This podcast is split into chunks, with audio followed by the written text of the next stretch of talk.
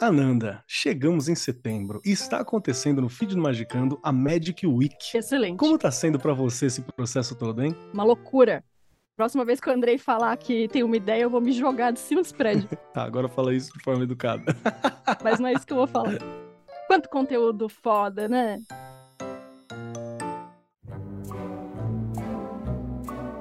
Você que está nos ouvindo agora nos conhece do Magicando, mas este é o feed do Magicando, porém é um outro programa. E, Anandinha, que programa é esse? Esse é o Olho Mágico, o boletim oracular semanal pra gente trazer aí uma luz pra sua semana, para você enxergar melhor o que vem por aí e se preparar melhor também. Nosso objetivo aqui é que você tenha alguma postura prática, algo para você fazer e analisar mesmo o seu dia a dia. É por isso que nós estamos aqui conversando hoje.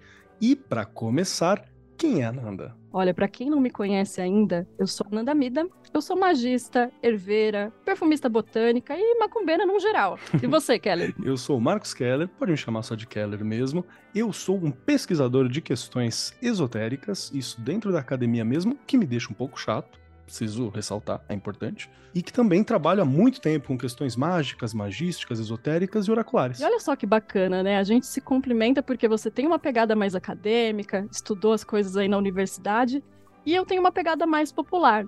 Eu sou mais voltada para o conhecimento das benzedeiras, das herveiras mesmo, e acho que isso pode ser um excelente bem bolado. Quem ganha com isso é você, ouvinte, que está aqui nos acompanhando nesse momento. Então, cola com a gente que é sucesso. Esse é um programa semanal em que a gente vai trazer dicas para sua semana, consultando diversos oráculos diferentes, baralho cigano, tarô, oráculo das plantas medicinais e aromáticas e também consultando os astros, para você ter um parâmetro de como você pode conduzir a sua semana. Lembrando que vai ter acréscimos meu e da Nandinha, que está aqui junto comigo, e também da Isis, que vai trazer algumas reflexões astrológicas, né, especificamente. Toda a nossa ideia é ser algo mais prático, algo mais simples para o seu dia a dia, fácil de digerir e que você possa aplicar essas reflexões no cotidiano. Vamos ver então o que a astrologia tem para dizer para você nessa semana.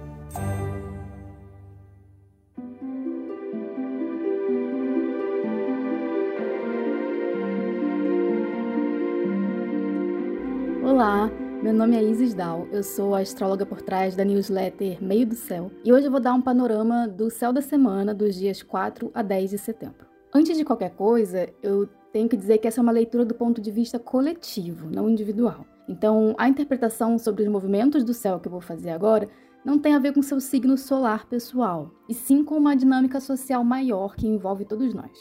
Começando então pelo domingo, a gente tem uma lua em Sagitário indo do aspecto de Saturno para um aspecto com Vênus. É um domingo bem expansivo, esperançoso, confiante o ânimo geral ele fica mais para fora, então a tendência é querer se jogar assim em passeios, experimentar coisas novas, buscar atividades assim que inspirem, né? Que dão vazão a esse humor mais expansivo mesmo. Então é um dia que favorece tudo que tem a ver assim também com arte, com prazer, com beleza e com sociabilidade. Então, por exemplo, visitar uma exposição e comer num lugar bem gostoso, né? Passear ao ar livre com pessoas que você gosta são ótimas opções. A tendência desse dia é que também que as ações ganhem mais visibilidade. A única coisa para ficar atenta pode ser impossíveis exageros ou no excesso assim de confiança, se você não quiser se expor demais. E aí, no fim da noite do domingo, a lua muda de signo e entra em Capricórnio. A segunda-feira chega meio endurecida, sabe? Com essa lua em Capricórnio fazendo quadraturas com planetas. Então, o carisma e a expansividade do dia anterior não estão mais presentes. Amanhã é um período mais difícil e pode haver uma pressão para tomar decisões, para olhar a longo prazo e lidar com tarefas objetivas. E isso vem com dificuldade.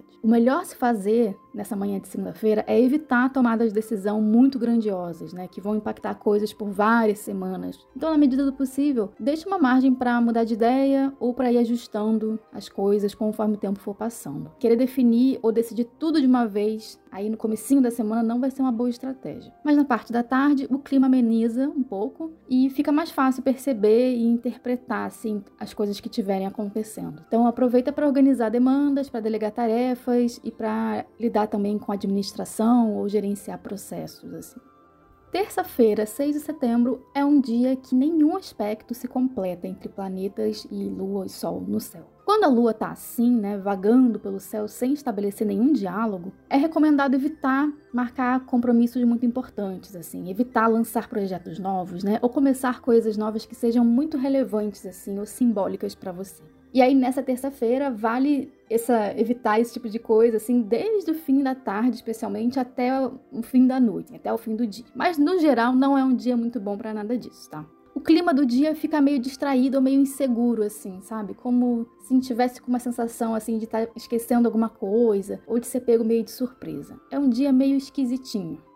Aí a quarta-feira chega, né, com uma mudança forte no clima, porque a lua em Aquário vem logo depois da meia-noite, assim, e ela vai fazer aspecto com vários planetas ao longo da quarta-feira, sendo vários desses aspectos com planetas em signos de ar. Então é um dia com muita ênfase em comunicação, em discursos, notícias, ideologias, esse tipo de coisa. As ideias ganham muito espaço e visibilidade pública na quarta-feira, né? Mas o clima geral, ele é meio oscilante e disperso. E no fim da tarde, o clima muda um pouco mais e pode ficar um pouco mais tenso, porque a Lua vai estar nos aspectos entre Marte e Saturno. Então, do fim da tarde até o fim da noite, é recomendável assim não se expor demais, né? Redobrar atenção nas ruas, nos deslocamentos e manter um olhar atento assim nas conversas e na comunicação de forma geral. O mais importante aqui é priorizar a sua própria proteção e privacidade. A quinta-feira, dia 8 de setembro, parece um pouco uma ressaca desse dia anterior, sabe? O único aspecto do dia é a conjunção da Lua em Aquário com Saturno. É um dia que ainda se sente uma certa pressão, mas em que o cansaço e o estresse pesam um pouco mais. Ele não é tão comunicativo quanto o dia anterior. Talvez as situações desse dia exijam, assim, te coloquem numa posição de ter que negociar ou lidar com pessoas inconvenientes, né? Ou que você acabe sentindo que os limites, assim, dos relacionamentos estão sendo pressionados, sabe? Relacionamentos interpessoais mesmo, com qualquer tipo de pessoa. O mais recomendado para esse dia é tentar se manter firme. Não é um dia muito flexível. Por outro lado, é um dia de uma energia concentrada. Então esse dia ele pode ser vivido de uma forma mais produtiva, estabelecendo limites e mantendo alguma distância em relação a interferências externas, assim, sejam pessoas, sejam situações. Aí o céu muda bastante na sexta-feira com a chegada da lua em peixes. É como se todo o cansaço e as preocupações da semana chegassem assim no corpo, né? Aterrissassem no corpo a gente fica fisicamente assim mais desgastado e mais sensível também. É um dia de sentir as coisas à flor da pele. E aí o clima geral fica mais irritável e mais suscetível a mágoas e desentendimentos também. Tá tudo meio inquieto, meio agitado. Então não é uma sexta-feira tão relaxante ou sociável para se aproveitar fora de casa, mas é uma véspera de lua cheia, então pode ser bem difícil sossegar quieto mais provável que, mesmo com, uma certa sensibilidade ou irritação, prevaleça uma vontade de sair, né, de ver gente, de estar na rua. E enfim, chegamos no sábado, último dia da semana. Pouco depois da meia-noite, Mercúrio vai ficar retrógrado. E essa retrogradação vai durar até 2 de outubro. Assim que um planeta entra em retrogradação, é como se ele estacionasse no percurso do céu. Então, uma analogia que a gente pode pensar é a seguinte: é como se o Mercúrio fosse um motorista num carro que está seguindo viagem na estrada. E aí, de repente, ele lembra que ele esqueceu alguma coisa que deixou no lugar que passou lá atrás. Daí ele precisa parar, manobrar o carro, mudar de pista e ir buscar isso que ele ficou lá para trás. O início do movimento retrógrado equivale ao momento em que esse motorista está manobrando na pista. Então é o momento em que esse motorista está usando a plena atenção dele, assim. Então a gente não pode pedir para esse motorista responder uma mensagem no celular, consultar um mapa ou responder uma pergunta tudo ao mesmo tempo. É por isso que assim que Mercúrio fica retrógrado, tudo que tem a ver com esse planeta, né, por exemplo, a tecnologia e os meios de comunicação, ficam meio prejudicados. Os meios de comunicação, as redes sociais, por exemplo, podem sofrer uma certa instabilidade, algum tipo de abalo. Mas esse atrapalhamento é mais nesse primeiro momento mesmo, nesses primeiros sete dias assim que a retrogradação começa. Então, vale mais atenção com esses assuntos, a ver com comunicação e tecnologia, principalmente, desde o começo da semana. E sábado também é o dia que chega a lua cheia, a oposição exata entre a lua e o sol. Isso acontece logo no comecinho da manhã do sábado, e esse pode ser um dia um pouco confuso. Talvez seja um dia em que seja muito difícil verbalizar as coisas, o raciocinar também. Então, para conversas, por exemplo, ou para é, atividades muito mentais, pode ser bem complicado, assim. É um dia pouco objetivo, muito mais imaginativo, muito mais fluido mesmo. E o corpo também pode sentir uma certa sobrecarga, né? Meio que precisando parar e recalcular a rota. Mas não é um sábado com grandes questões ou riscos, além desse alvoroço natural que a lua cheia traz. E é isso. Eu desejo uma boa semana para vocês e até a próxima.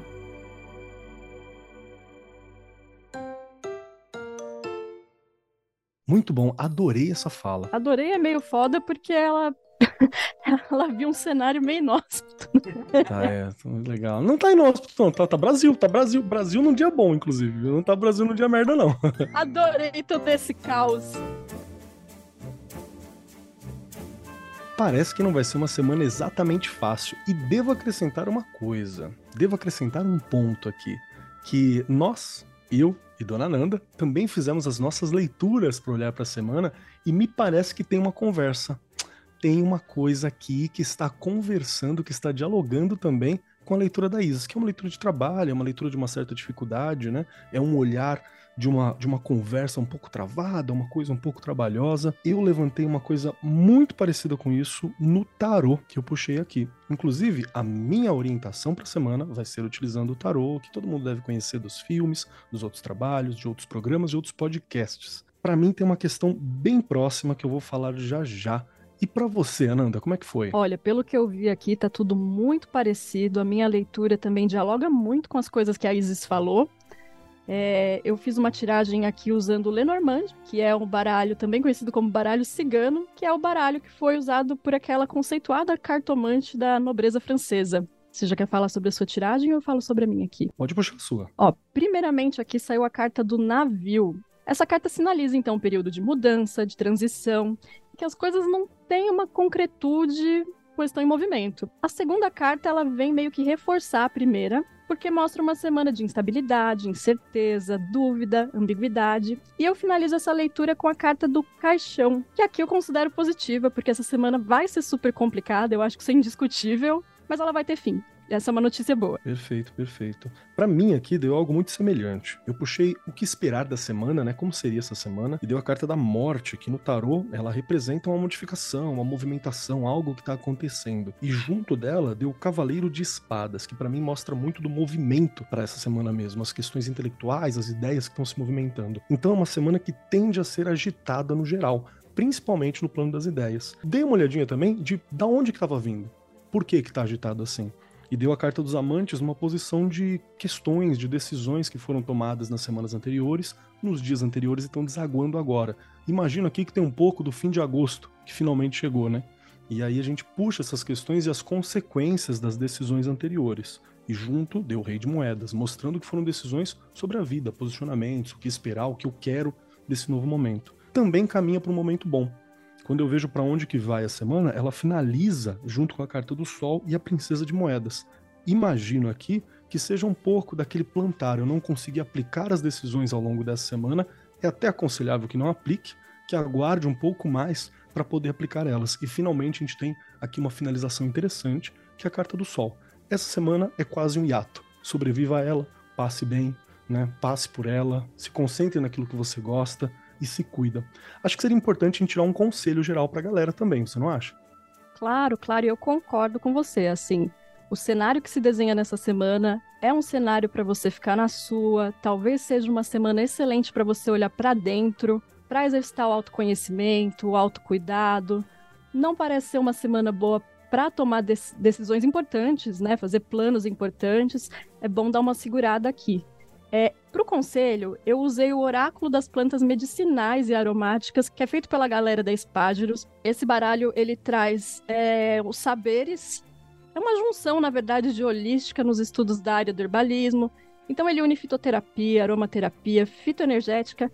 E a carta que eu tirei aqui para essa semana é a erva cidreira, que o nome científico é Lípia alba. Por que, que eu falo o nome científico? Porque a erva cidreira dependendo da região, ela tem outros nomes. Eu também conheço ela por Melissa. Então, se eu falo o nome científico, Lípia, com dois P's, e Alba, A-L-B-A, fica fácil para a pessoa encontrar, independente do jeito que é chamada na região dela. Então, essa erva, na fitoterapia, ela é um calmante, analgésico, expectorante e sedativo. Na aromaterapia, ela é usada como antispasmódica, digestiva, estimulante do fígado e do estômago, desintoxicante sedativo, antidepressivo, tem efeito calmante para o sistema nervoso, alivia inquietação, tensão nervosa, insônia, desânimo, estresse e ansiedade.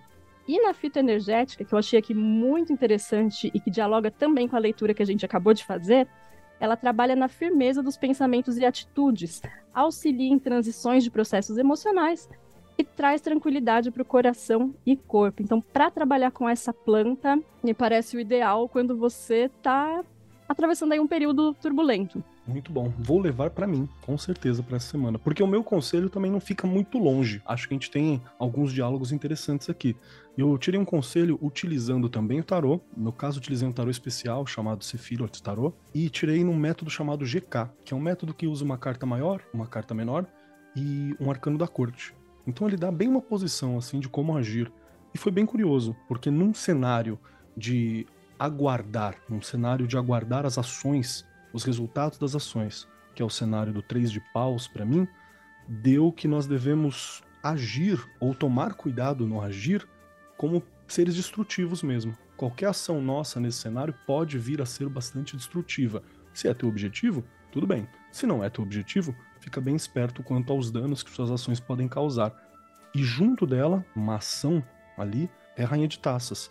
Então, te aconselho a voltar essa força para dentro de você, para ver como é que tá suas emoções, para ver o que dentro de você não é legal, para ver o que dentro de você talvez você gosta de, gostaria de colocar para fora, ou gostaria de até mesmo retirar de dentro de você, mas um trabalho interno, não tanto uma ação externa, porque pode ser um pouco danosa.